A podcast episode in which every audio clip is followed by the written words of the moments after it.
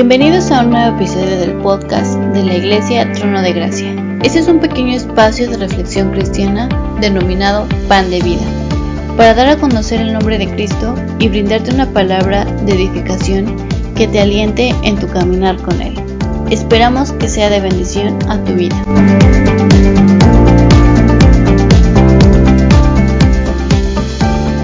Hola, buen día a todos los hermanos y personas que escuchan este podcast. Soy la hermana Nancy y el día de hoy quiero hablarles de un tema que a simple vista es sencillo, pero a pesar de eso no lo llevamos a cabo al 100% como debería de ser. Este es un audio dirigido principalmente a mis hermanos, pero espero que también sirva de invitación al resto de oyentes para que se animen a conocer más sobre el tema del que les voy a hablar. Y bueno, qué bonito se siente que después de una semana pesada alguien te pregunte, ¿cómo estás? ¿Te ha ido bien?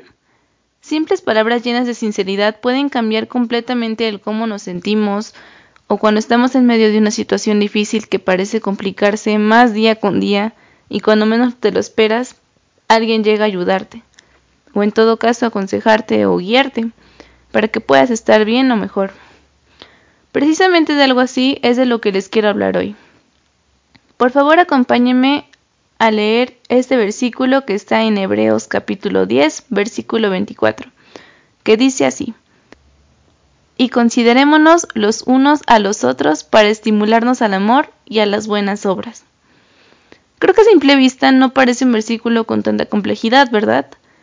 Aún así, si profundizamos más en el significado de algunas palabras, podremos darnos cuenta del gran consejo que nos ofrece este versículo.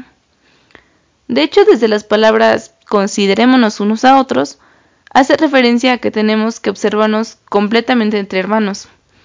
Y con esto no me refiero a observarnos físicamente o a las cosas materiales, sino más bien observar sus vidas espirituales. Por supuesto, hacerlo sin el afán de criticar y mucho menos juzgar, sino más bien para comprendernos mutuamente en todo momento y ayudarnos y apoyarnos cuando lo necesitemos. Con esto ahora surgen varias preguntas. ¿Para qué hacemos esto? ¿Por qué es necesario considerarnos unos a otros?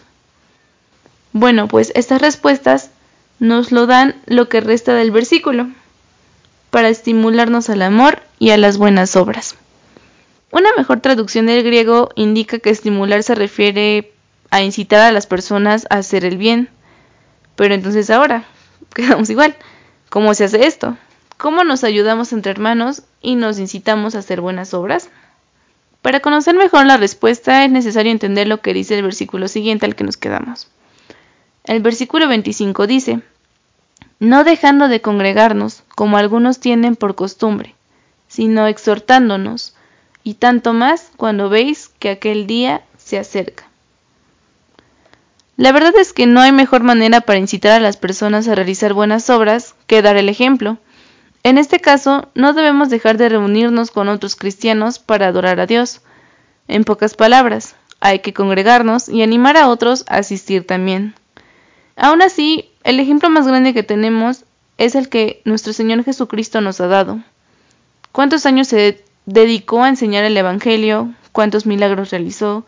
¿Cuántas personas curó y cuántas personas no ha salvado ya de este mundo pecaminoso? Y es que en verdad no existe acto de amor más grande que él ha hecho que es dar su vida para que un día tengamos la oportunidad de presentarnos frente al Padre, puros y sin manchas, pues Cristo nos ama y se preocupa por nosotros.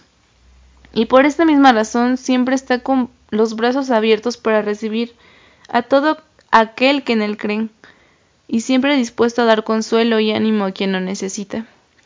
Sin duda es alguien en quien podemos confiar y de quien podemos aprender también para incitar al amor y a las buenas obras. Otro punto importante que nos deja el versículo 25 es que debemos considerar y preocuparnos por nuestros hermanos, porque sabemos que no falta mucho para el día del juicio, y es necesario ayudarnos entre hermanos para lograr ser dignos hijos de Dios. Y con todo lo que se ha hablado ahora, sabemos que es necesario exhortarnos unos a otros cuando sea necesario, porque el preocuparnos por los demás es una forma de demostrar nuestro amor hacia nuestros hermanos, porque deseamos su salvación y que en un futuro gocen de una felicidad eterna. Quiero terminar recordándote una cosa, que el ser cristiano no es algo que se tenga que hacer por cuenta propia. En este sentido, no estamos solos, hermanos, pues gracias a la ley de Cristo tenemos un mandato que seguir, el cual es explicado en Gálatas 6.2, que dice, sobrellevad los unos las cargas de los otros, o dicho de otra manera, cuando tengan dificultades, ayúdense unos a otros. Esta es la manera correcta de obedecer esta ley que Dios nos ha dejado, que se resume en amarse unos a otros. Espero que este pequeño audio haya servido para resaltar este amor fraternal que debe existir entre cristianos, para animarnos unos a otros a actuar con bondad, con nobleza, con amor, a través del ejemplo de Cristo, y también realizando actos de amor hacia nuestros hermanos, y estimularlos también a demostrar su amor. Finalmente, considerarnos sin excepción, pensar en el preso, en el pobre, en los hermanos que por alguna razón han dejado de asistir a la iglesia, y animándolos a que regresen, pues de lo contrario también desaprovechamos la oportunidad de convivir con nuestros hermanos y orar por sus necesidades. Ya ahora sí quisiera despedirme con este último versículo, que a mi parecer explica muy bien lo que debemos hacer respecto a este tema se encuentra en Primera de Tesalonicenses 5:14. Dice: También les recomendamos, hermanos, que reprendan a los que no quieren hacer nada, animen a los que son tímidos, apoyen a los que todavía dudan del Señor Jesús y tengan paciencia con todos. Hasta aquí el mensaje.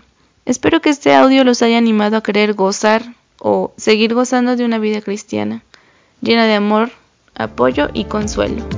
Hasta la próxima. La Iglesia Trono de Gracia te agradece inmensamente que estés atento al contenido Pan de Vida. Te invitamos a participar con nosotros enviando tus preguntas a nuestras redes sociales. Puedes encontrarnos como Iglesia Trono de Gracia. Hasta pronto.